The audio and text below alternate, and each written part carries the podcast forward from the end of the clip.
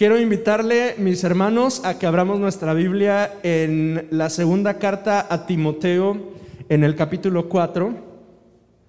Segunda carta a Timoteo, capítulo 4. he estado compartiendo durante las últimas semanas mensajes con palabras clave que en mi corazón está el, activarnos en, algún área de nuestras vidas o, fortalecernos específicamente en áreas eh, eh, que necesitan como, como esas pequeñas, em, ¿cómo se llaman? Potenciómetros, con esos pequeños indicadores, controlitos que hay en los aparatos, que les mueve uno. No sé si usted alguna vez tuvo un radio de esos viejos o a lo mejor hasta una televisión de esas que, que, bueno, es para los que somos unos ancianos, ¿verdad? De que, que eran con una perilla, como, como si se sintonizaban, hoy, hoy todos con control remoto, ¿verdad? Pero antes cuando nosotros éramos niños, había unas controles, unas, unas, televisiones y unos radios que uno tenía que girar esas perillas y, y si la movías un, un, poquitito, perdías la imagen en la televisión o perdías la, la, la estación de radio por, por insignificante que fuera el movimiento. Pero a veces así en nuestras vidas necesitamos esos pequeños movimientos así pequeñitos, nada significativos, pero que resulta que, que sí son significativos y que sí nos, nos ajustan y nos ayudan justo a sintonizarnos mejor. Eh, he estado hablando con usted de esperanza, hablé sobre el discipulado y hoy hay una palabra eh, eh, que está en mi mente alrededor de la cual yo quisiera que, que compartiéramos hoy y es la palabra ministerio. Segunda de Timoteo capítulo 4, versículos 1 en adelante, dice la palabra de Dios. Te requiero delante de Dios y de Cristo Jesús, quien ha de juzgar a los vivos y a los muertos, tanto por su manifestación como por su reino. Predica la palabra. Mantente dispuesto a tiempo y fuera de tiempo convence, reprende, exhorta con toda paciencia y enseñanza, porque vendrá el tiempo cuando no soportarán la sana doctrina, más bien teniendo comezón de oír, amontonarán para sí maestros a sus propias pasiones, y a la vez que apartarán sus oídos de la verdad, se volverán, ándale, gracias, se volverán a las fábulas. Pero tú, verso 5, pero tú, sé sobrio en todo, soporta las aflicciones, haz obra de evangelista, cumple tu ministerio. ¿Puedes repetir conmigo esa última frase? Todo el versículo 5 es más, lo, leemos juntos. Dice, pero tú, sé sobrio en todo, soporta las aflicciones, haz obra de evangelismo, cumple tu ministerio. Incline su rostro conmigo, vamos a orar hoy. Señor, eres bueno con nosotros y hoy nos permites buscarte y podemos leer tu palabra y en ella, Señor, tú hablas a nuestro corazón. Y a través de ellas, Señor, tú confrontas nuestras vidas, Señor, y nos motivas y nos diriges, Señor. Hoy quiero pedirte que hoy sea uno de esos días en los cuales tú hablas directo a nuestro corazón y nos mueves, Señor, en el nombre de Jesús. Amén. Ok, esta es, una, esta es una carta, quiero poner algunos antecedentes. Esta es una carta, es una carta escrita por el apóstol Pablo. El apóstol Pablo, usted debe estar familiarizado con la historia del apóstol Pablo.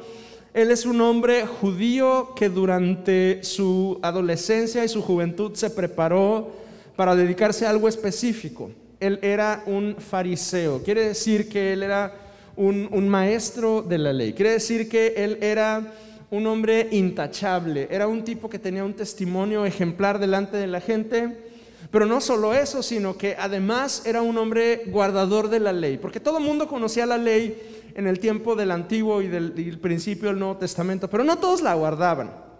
Pero había una élite, había un grupo muy especial de personas. Los fariseos eran los piadosos, eran los buenos religiosos. Ellos enseñaban la ley, guardaban la ley y eran celosos de la ley. Y la Biblia nos, nos regala la historia de, de, Pablo, que en un inicio no se presenta en la escritura como Pablo, más bien se presenta en la escritura como Saulo. Y nos dice que él era uno de estos, un fariseo, un, un religioso, un celoso de la ley. Pero cuando se presenta el personaje de Pablo en el libro de los Hechos, se nos dice que él tuvo una experiencia salvadora. Un día, él todavía siendo conocido como Saulo de Tarso, va rumbo a una ciudad llamada Damasco y Jesús se le presenta enfrente, en medio del camino, y, Pablo hace lo que cualquier ser racional pudiera hacer cuando tiene una experiencia de ese tipo, se rinde. Ah, se rinde y comienza a seguir algo que yo he llamado hoy el camino. Seguir el camino era una manera de describir a quienes se convertían en seguidores o discípulos de Jesús. En el camino, en esta nueva vida que, Saulo adopta, eh, años más tarde conoce a un chamaco a un chamaco llamado Timoteo. Timoteo era un jovencito. Cuando, cuando Pablo lo conoce, Timoteo quizá tendría la edad de Gael o la edad de, Francisco, más o menos. Era un, era un chamaco, era, era un joven, un jovencito. Pero Timoteo era hijo de una mujer que era judía y que practicaba más o menos el judaísmo pero también era hijo de un hombre griego. Por eso digo que más o menos el judaísmo, porque una judía no se casaría con un griego, pero esta mujer eh, eh, se casó con un griego y tuvo un hijo con un griego, pero después la Biblia dice que en algún momento esta mujer, que se llama Eunice, adopta la fe cristiana, se convierte a Cristo. Probablemente ella haya sido una de las primeras creyentes que se mencionan en el Nuevo Testamento. Uno de esos entre los miles que se convertían cada vez que el apóstol Pedro predicaba. Y cuando se convierte, ella se compromete con Dios junto con su mamá. Y, aparece este chamaco Timoteo. Timoteo, al ser hijo de una judía y de un griego, pues era, un, era lo que hoy diríamos un hombre de dos mundos. Por un lado, es instruido por su madre y por su abuela, Eunice y Loida se llama su abuela, en la fe judía y eventualmente en la fe cristiana. Pero por el otro lado es increíblemente influido por el estilo de vida griego, cosmopolita, agnóstico. Los griegos están desinteresados de la fe, ellos no creen en, en, Dios. Para ellos Dios o los dioses son más bien para este momento ya como un mito, alejados de la realidad. Es lo que generaciones atrás la gente creía, pero nosotros ya somos intelectuales, pensaban los griegos en ese entonces. Nosotros ya avanzamos de ese estilo de, pensar. Ellos, los griegos en ese momento tienen una inclinación filosófica, medio mística, dedicados hacia el placer, hacia la filosofía, hacia el pensamiento, hacia la estética. O sea, los griegos, para los griegos Dios es un cero a la izquierda. La idea de tener un Dios encima de todo pues ya no cuaja para la mayoría de ellos. Después de todos los griegos habían conquistado ya todo el mundo. Es más, todo el mundo hablaba griego. Grecia representa el estilo de vida mundano. Entonces, Timoteo se encontraba justo claudicando entre esos dos estilos, entre esos dos mundos, el mundo religioso y el mundo. Timoteo se convierte al camino también, siendo jovencito.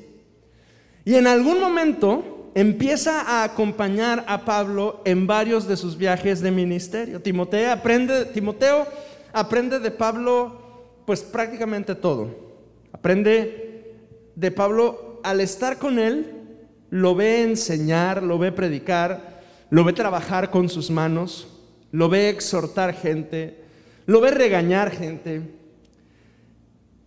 Timoteo ve cómo Pablo es influencia en donde quiera que llega. Timoteo es testigo, por ejemplo, de cuando Pablo llegaba a alguna nueva ciudad.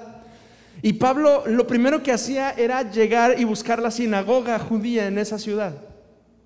Y llegaba y se presentaba como un judío más que agarraba la escritura y se ponía a leerla. Pero una vez que leía la escritura, eh, eh, Pablo empezaba a predicar de Jesucristo. Timoteo seguramente cuando acompañaba a Pablo en algún momento debió haber hecho lo que, lo que yo de jovencito hacía cuando acompañaba a mi pastor a algún lugar. Y mi pastor abría la Biblia y empezaba a predicar y, yo ya sabía lo que iba a decir. Y yo decía, híjole, otra vez va a decir eso. Y nos vamos a meter en problemas, nos van a correr de aquí. Muy seguramente Timoteo ya, ya conocía a Pablo, lo, lo sabía. Probablemente en algunas de esas ocasiones Pablo le dice a Timoteo, ahora te toca a ti, así es que ahora llega a la sinagoga y saca el libro y tú te vas, a ti te va a tocar compartir, ¿no? La vida de Timoteo es especial Además, porque representa a la primera generación de discípulos que no habían tenido un contacto directo con Jesús. Ubique usted a los, apóstoles, eh, Pedro, Juan, Santiago, Mateo, Judas, Tadeo y, y los otros. Todos ellos habían convivido directamente con Jesús. Las personas que habían compartido que habían llegado al Evangelio a través de los apóstoles, ya no tenían un contacto directo con Jesús, pero sí con los apóstoles. Y probablemente en su tiempo ellos habían oído de un tal Jesús. Pero este Timoteo es la primera generación que es, son hijos de esos que se convirtieron con los apóstoles. Ya no tienen presente a Jesús. Ya no tienen presente eh, eh, eh, históricamente, no lo, no lo ubican. Es, es quizá, por ejemplo, como, como en mi caso, el, mayor ejemplo que yo puedo tener es, es el, el, presidente de los Estados Unidos, John F. Kennedy. Mi mamá nació en el año en que nació John F. Kennedy. Mi mamá todavía, aunque nació en ese año, ella lo tiene presente. Pero yo soy hijo de, de esa generación que ya no, ya no tenemos esos hechos aquí en la mente, ya no oímos de los 60s y de los 70s, pero está fuera de nuestro alcance porque no, no fuimos parte de esa generación. Así es Timoteo. Timoteo es una nueva generación de la iglesia. A él le tocó la transición del evangelio predicado a los judíos en alguna parte del mundo a el evangelio predicado a todo el mundo, sin importar si son judíos o no. Y entonces, eventualmente en el ministerio de Timoteo, Timoteo es enviado a Éfeso, que actualmente se encuentra en Turquía. Y es enviado a Éfeso para pastorear la iglesia de Éfeso. O sea, eh, el apóstol Pablo le dice, te toca ir allá. Y quiero que vayas y los pastorees, arregles los asuntos, les llames la atención, les jales las orejas, les prediques, les enseñes Usted recuerda un pasaje probablemente que, es eh, el favorito de la juventud, que nadie tenga en poco tu juventud, sino sea ejemplo. Esas son palabras que le dice Pablo a Timoteo justo cuando el joven Timoteo, que quizá yo creo que era un muchachón como de 35 años, que, es enviado a esa ciudad y jovencísimo. y, lo, envían ahí siendo muy joven y Pablo le tiene que decir, no te agüites, o sea, no te preocupes, si te ven chamaco, tú levanta la mano y abre tu boca y enseña la palabra porque yo te mandé y el Señor te mandó para eso.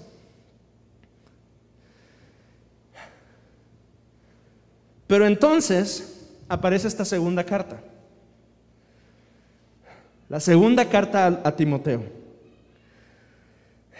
Probablemente esta segunda carta, las líneas que acabamos de leer, son las últimas palabras que Pablo escribe, no a Timoteo, en su vida. Son de las últimas hojas que, Pablo firma.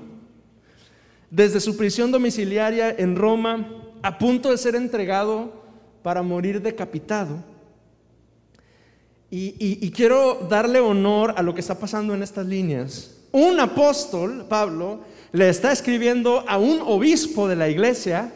O sea, estos no son, sí son, pero, pero hay que darles honor. Estos no son dos personas amigos que se conocen.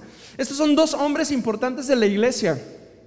Y el apóstol le da las instrucciones al obispo y le dice, predica la palabra, mantente dispuesto, soporta las aflicciones, haz obra de evangelista y cumple tu ministerio. Algunas de estas instrucciones parecieran ser indicaciones como muy elementales. Porque ¿por qué un obispo le necesita recordar? ¿Por qué un obispo necesita que alguien le recuerde que tiene que predicar la palabra? Pues no se supone que a eso se dedique. Y sin embargo, probablemente el apóstol está diciendo esto a Timoteo, porque quizá, quizá Timoteo se encuentra en ese lugar peligrosísimo en el cual a menudo usted y yo llegamos, que se llama zona de comodidad. Quizá la zona de confort es un lugar mucho más peligroso que Reynosa en un día de balaceras. Es el lugar más peligroso para la fe. El sillón de la comodidad. Es el lugar en el que tú dices, ya hice lo que debía hacer, ya di lo que podía dar, estoy, estoy bien.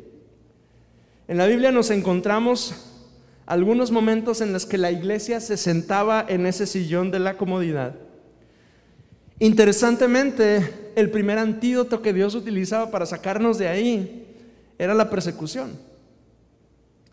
Si el apóstol debe decirle al obispo lo que debe hacer para no estar en una zona de comodidad, entonces nosotros somos un terreno que necesita escuchar estas instrucciones constantemente. Y vamos a repasarlas el día de hoy. La primera es predica la palabra.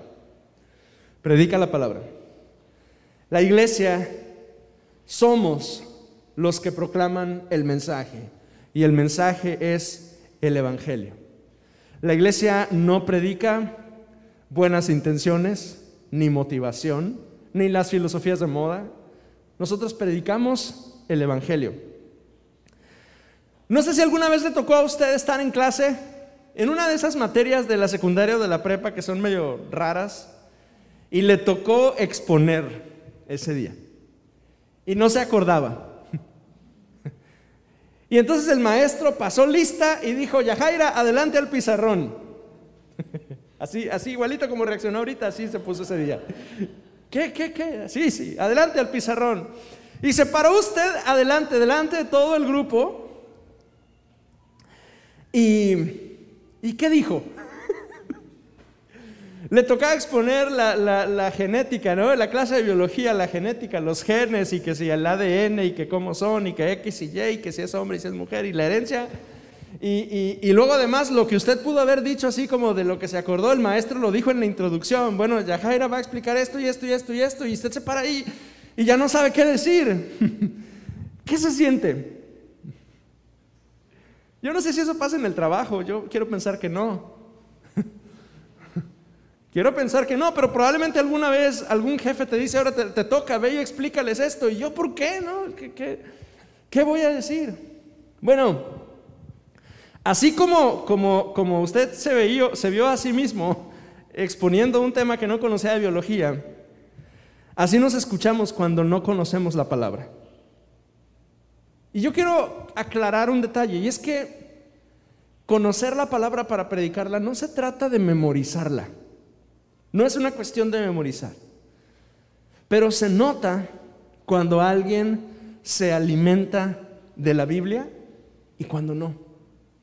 Se nota, se nota como cuando como cuando usted se perfuma. Que por más que hayan pasado muchas horas durante la mañana, excepto si estamos en verano, eh, eh, pero si ha pasado algunas horas, un par de horas, usted puso su perfume en su y usted llega a un lugar y se percibe, se nota. Se nota cuando una persona está alimentándose de la Biblia. A mí me encanta, y probablemente usted también, me encanta escuchar personas que se les nota que están bien alimentadas con la palabra. Porque la palabra es predicada por personas que se alimentan de ella. Y otra vez, no se trata de memorizar. Es más, ni siquiera se trata de aprender discursos ni de preparar sermones, porque alguien puede decir, hijo, le predica la palabra, quiere decir que tengo que usar mis notas de aquel curso de, predicación que el pastor dio alguna vez hace como tres años y ver cómo se hace. No, no se trata de preparar sermones, ni de memorizar, ni de aprender discursos, ni de ver una campaña de Billy Graham o de Luis Palau y memorizar sus frases matonas para decirlas a la hora de compartir el Evangelio. No, no se trata de eso. Se trata de alimentarte para tener algo en tu corazón que responder en el momento oportuno. Porque todos nosotros nos hemos dado cuenta que eso sucede. Leíste algo de la escritura en el tiempo con Dios o, en, tu tiempo en el que tú lees y buscas a Dios. Y entonces al, día siguiente, unas horas después, te sientas eh, con tu compañero de trabajo y te dice algo y tú traes presente esa palabra y la puedes compartir. Eso es predicar la palabra. El apóstol le dice al obispo, predica la palabra. Y, hoy nos dice a ustedes y a mí que, que quienes estamos aquí, quienes son parte de nuestra iglesia, no somos neófitos, no somos em, principiantes en la fe. La mayoría de nosotros tenemos ya al menos uno o dos años que estamos buscando a Cristo. Entonces, no está de más que nos digan, predica la palabra. La segunda cosa que el apóstol le dice a Timoteo es mantente dispuesto las palabras del versículo son, mantente dispuesto a tiempo y fuera de tiempo, convence, reprende, exhorta con toda paciencia y enseñanza. El apóstol Pedro lo dice un poquito diferente en 1 de Pedro capítulo 3 versículo 15. 1 de Pedro 3, 15. Y lo dice así, sino santificad a Dios el Señor en vuestros corazones. Y después usa una frase bien interesante que quiero que le ponga atención Estad siempre preparados para presentar defensa con mansedumbre y reverencia ante todo aquel que os demande razón de la esperanza que hay en vosotros. Pedro lo, dice de esa manera y, y nos orienta un poquito. Tú y yo debemos estar preparados para presentar la razón de nuestra esperanza. Fíjese lo que no dice ese pasaje. Ese pasaje no dice que debes estar preparado para explicar tus convicciones de tu punto de vista cristiano. Tampoco dice que debes estar listo para defender la Biblia. Tampoco dice que debes estar preparado para defender tu iglesia. Tampoco dice que debes estar listo para defender Génesis o Apocalipsis o Ezequiel o algún otro libro difícil de la Biblia. Porque hay quienes vienen y nos dicen, ¿a poco tú crees lo que dice Génesis? Si es una bola de locuras, son mitos, no es cierto. Y entonces empezamos a, mm, eh, mm, mm, porque no, sabemos, ¿verdad? No sabemos responder, pero, pero Pedro no dice ni que defiendas la Biblia, ni que defiendas tu iglesia. Pedro dice que debes estar preparado para dar respuesta sobre cuál es la razón por la cual tú tienes esperanza. Y eso acota la idea. Y es tan simple como responder, ¿cuál es la razón por la que tú elegiste seguir a Jesús? ¿Cuál es la razón? Y tú tienes una. Hay una razón. Y probablemente se parece a la mía, pero probablemente es distinta. Probablemente hay cosas en común, pero muy probablemente no, hay tanto en común. Porque alguien puede decir, yo seguí a Jesús porque Él me transformó cuando estaba metido en la depresión. Alguien puede decir, yo seguí a Jesús porque un día tuve el deseo de buscarle, mi familia estaba bien, las cosas estaban bien, pero me di cuenta que necesitaba buscar a Dios y lo empecé a buscar. ¿Te das cuenta de que, de que son dos contrastes totalmente diferentes? Uno que aparentemente está bien, pero tiene un deseo por Dios, y el otro que está en el hoyo, metido en una adicción, pero Dios le siembra el deseo para buscarle. Pues tú y yo debemos estar preparados para responder a esa simple pregunta. Que si alguien viene contigo y te dice, Lorena, ¿por qué sigues a Jesús? Si alguien viene contigo, Tomás, y te dice, ¿tú por qué, por qué buscas a Dios así? Tú de manera personal tienes la capacidad de defender tu esperanza y tu confianza en Cristo. Pedro nos dice, ¿cómo defiendes tu fe? Y Pedro responde, yo defiendo mi fe porque tengo esperanza. Porque tengo esperanza en Dios. Entonces Pablo nos dice, predica la palabra. Y lo segundo es, mantente listo cuando alguien te pregunte, tú tienes que estar listo para responder. La tercera cosa que le dice es, soporta las aflicciones. Es interesante que Pablo alinea el cumplir con los deberes cristianos con el soportar la aflicción. A ninguno, no conozco una sola persona en los como 11 años que tengo casi de, de, pastorear que diga, a mí me encanta estar afligido. No conozco a uno solo. Y sin embargo, la aflicción, es decir, la adversidad, la angustia, la calamidad, el dolor, lo malo, la miseria, el padecimiento, el quebrantamiento, el sufrimiento, la tribulación, todas esas cosas, de alguna manera la escritura precisa que hay momentos en que la aflicción es inevitable para el creyente. Soportar la aflicción no significa que sufrimos por gusto. Soportar la aflicción significa que no abandonamos la fe a causa de la aflicción. Eso significa soportar la aflicción. No significa que estoy pasándola mal y qué padre, me alegro, qué bonito, estoy sufriendo y me duele todo. Significa que cuando pases en ese valle, tú no vas a abandonar la fe por la aflicción que estás viviendo. Muchos abandonan la fe y a Cristo cuando las cosas se ponen difíciles. Cuando somos señalados, cuando somos criticados, cuando somos perseguidos, cuando empezamos a tener un problema laboral a causa de nuestra fe. Y hay algunos que en ese momento prefieren rechazar la fe que una vez abrazaron. Y Pablo le advierte a Timoteo, soporta la aflicción. Número cuatro dice, haz obra de evangelista. Cuando sientas que adentro has hecho todo lo que puedes, es tiempo de mirar afuera. Cuando sientas que adentro has hecho todo lo que puedes, es tiempo de mirar afuera.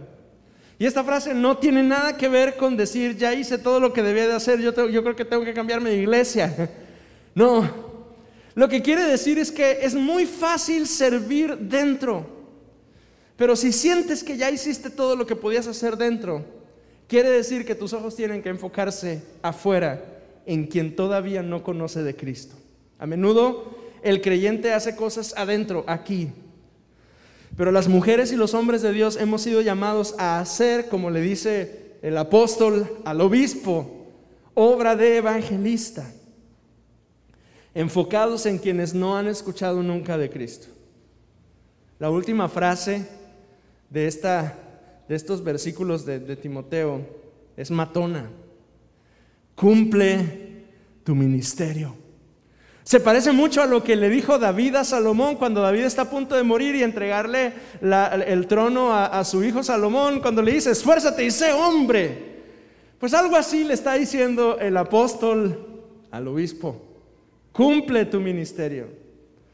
Y no es un quinto punto, es una conclusión de la serie de cosas que le ha estado diciendo Pablo en el capítulo 4 de 2 de Timoteo. Es el mensaje final de un apóstol a un obispo, o quizá hay que decir de un padre a un hijo antes de partir a la patria celestial. En cuestión de, semanas, Pablo va a ser llevado delante del tribunal para ser sentenciado a morir y va a morir degollado. Timoteo no va a volver a saber absolutamente nada de su padre espiritual. Y lo único que va a recordar Timoteo es que una de las últimas lecciones, que ni siquiera fue en persona, que fue en una carta, Pablo le dice, cumple tu ministerio. Y yo quiero concluir el día de hoy, iglesia, ¿y qué de ti? ¿Y qué de ti que estás en casa? ¿Y qué de ustedes, mis hermanos, que estamos aquí? ¿Estás cumpliendo tu ministerio? ¿Estás cumpliendo tu ministerio? Algunos ya sé que sí, están dando pasos, los veo y me, alegro con, ustedes. Pero también sé que algunos de nosotros no. Que a veces el cristiano llega al, al sofá de la comodidad y nos quedamos ahí felices, tranquilos, decimos, ya hice todo lo que podía hacer, ya di todo lo que tenía que dar, que hagan otros. Y, si alguna vez tú has pensado eso, yo quiero decirte en el nombre del Señor, el Señor te llama a ti hoy a que cumplas tu ministerio. Quiero leer una vez más las líneas de Pablo y quiero terminar con eso. Te requiero delante de Dios y de Cristo Jesús, quien un día va a venir a juzgar a vivos y a muertos.